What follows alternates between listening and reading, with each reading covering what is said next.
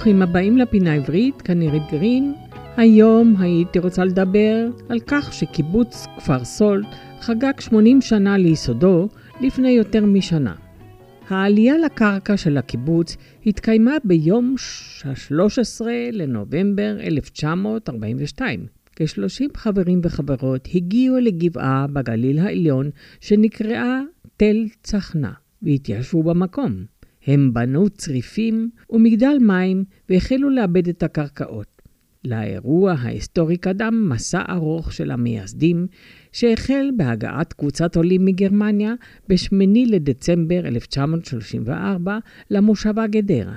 הקבוצה, שנוספו לה עולים מהונגריה ומטרנסילבניה, קיבלה שטח של כ-400 דונם והחלה לאבד אותם.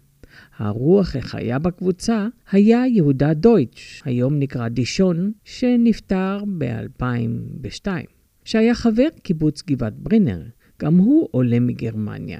הוא הצטרף לקבוצה ולימים המשיך איתה כחבר הקיבוץ לכל דבר.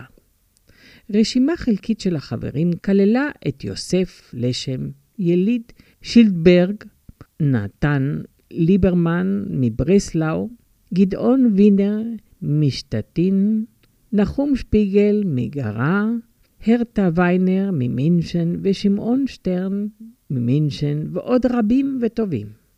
ב-1937 עברה הקבוצה לאדמות הכפר מחזין, מדרום לגדרה. מאוחר יותר היו ניסיונות להתיישב בשטח שכיום ממוקם בו קיבוץ גברעם, ואחריו בשטח שכיום שוכן בו קיבוץ דורות. ועוד ניסיון היה בשטח שבו שוכן כיום הקיבוץ חפץ חיים. חברים אחדים היו פעילים בתנועת עליית הנוער בהנהלת הנרייטה סולט. החברים העריכו מאוד את פועלה בהצלת נוער מארצות אירופה וביקשו את הסכמתה לקיבוץ על שמה. היא נתרצתה, וב-1938 קבעו בהנהלת הקרן קיימת כי זהו שמו הרשמי של הקיבוץ הצעיר. הטלטולים שעבר גרעין המתיישבים לא התקבלו בהבנה ובסובלנות, והם חזרו ודרשו מהמוסדות המייסדים ליישב אותם במקום של קבע, שבו יוכלו להקים סוף סוף את ביתם. עולים על הקרקע, כאמור לעיל, אחרי בחינת הצעות שונות מהמוסדות המיישבים, עלתה קבוצת חלוץ על תה צחנה, שהייתה ממוקמת כ-250 מטר מערבית מהגבול הסורי.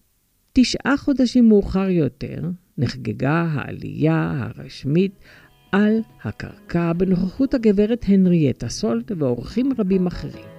לאחר מכן החלו שאר החברים והחברות שנשארו בדרום יחד עם כמה תינוקות להגיע למקום הקבע. מול לעלות לבוקר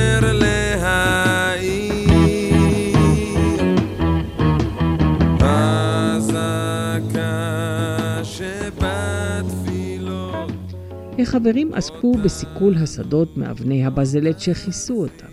נטעו מטעים והכינו בריכות דגים. הקימו ענפי רפת ולול. היו למרבה הצער גם עזיבות של חברים שלא עמדו בקשיים הרבים. החברים שנשארו החליטו לדבוק במטרתם להיות חקלאים בארץ ישראל. בחיי התרבות היקים הצעירים שהגיעו מגרמניה הביאו איתם כמובן גם תרבות אירופית בנוסף לשפה הגרמנית. החברים חיברו שירים רבים כמו "איך עלינו במספר" וכפר סולט יהיה קיבוץ גדול מחר מאת עדי נחמני ושיר השלום מאת שמעון שטרן. כן התקיים בקיבוץ חוג דרמטי שכלל מחזאי, במאי ומפיק. וכמובן שחקנים נלהבים.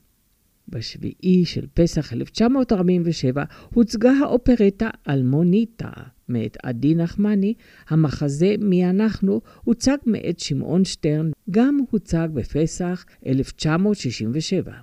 עוד מחזה של שטרן בשם שערורייה הוצג בפסח 1978 ועוד ועוד. במלחמת העצמאות, הקיבוץ ששכן קרוב לגבול הסורי היה מוקף משלושת איבריו האחרים בכפרים ערביים לא ידידותיים, כמובן. בשטח בוצעו הרבה גנבות רכוש והשחתת שדות. היו עימותים וגם תגרות ידיים, ולעיתים נערכו גם סולחות. ואז הגיע יום ה-29 לנובמבר 1947, שבו אישר האו"ם את חלוקת הארץ בין היהודים לערבים, ולמחרת פרצה מלחמת העצמאות. כחמישה שבועות מאוחר יותר, ב-9 לינואר 48, נערכה התקפה של צבא ההצלה של הקאוגוז'י על הקיבוץ, וחברי הקיבוץ עמדו בגבורה כנגד התוקפים. תחת פיקודו של נחום שפיגל גולן, לשעבר חייל מצטיין בבריגדה היהודית ולימים מפקד חטיבת גולני הראשון. הקיבוץ איבד בהתקפה זו את החבר ברונו בוכולץ, בן 32 נשוי פלוס שניים, וכן נפצעו ארבעה חברים. בצהריים הגיעו ארבעה שריוניות בריטיות שירו שני פגזים לכיוון התוקפים שנסוגו בבהלה.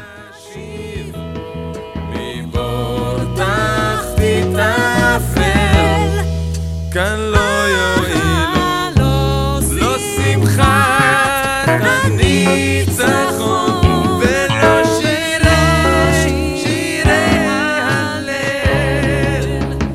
לכן רק שיר.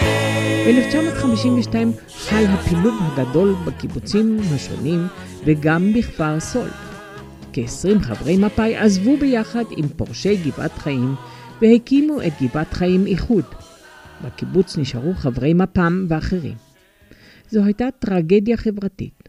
אנשים שהקימו יחד בית בישראל התנתקו ברוגז רב אלה מאלה.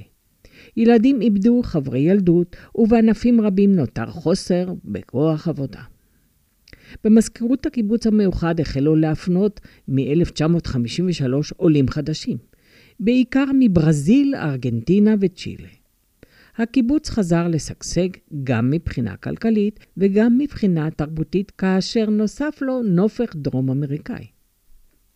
ב-1959 חל מפנה בכלכלת הקיבוץ. בנוסף על הענפים החקלאיים, הוקם מפעל תעשייתי בשם לורדן.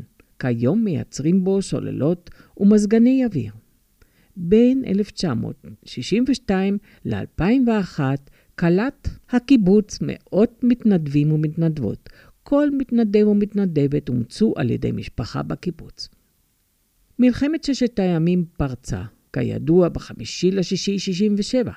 הקיבוץ ספג שני ימי הפגזות כבדות מהצבא הסורי. הנזק היה עצום. הקיבוץ שהיה עתיר ירק הפך לבן. ההריסות נראו בכל השטח, אבל החברים שעברו בזמנם התחלות חדשות רבות, מיהרו ושיקמו את ההריסות. המפנה החשוב היה כמובן כיבוש רמת הגולן וסילוק האיום הסורי בקרבת הקיבוץ לצמיתות. בתחילת שנות ה-70 חל משבר חברתי, משפחות רבות וגם בודדים עזבו את הקיבוץ. מספר החברים ירד מ-360 ל-180. ב-2001 החלה ההפרטה של הקיבוץ. כל חבר החל לקבל שכר עבור עבודתו וקנה בכספו את כל צורכי הקיום. הלינה המשותפת של הילדים בוטלה עוד קודם לכן. עם עזיבת חברים רבים מתפתח ענף חדש, השכרת דירות לאנשי חוץ. רובם סטודנטים במכללת תל חי, וחלקם של הסטודנטים התרהב בצפון ונוצרו זוגות שבנו את ביתם בקיבוץ.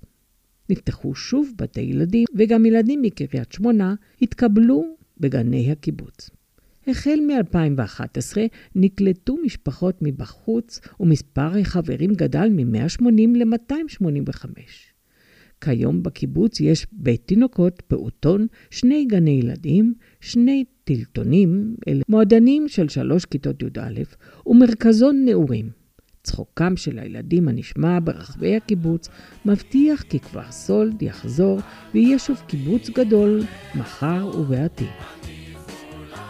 ובאופטימיות כזאת אנו נפרדים ולהתראות בתוכניתנו הבאה.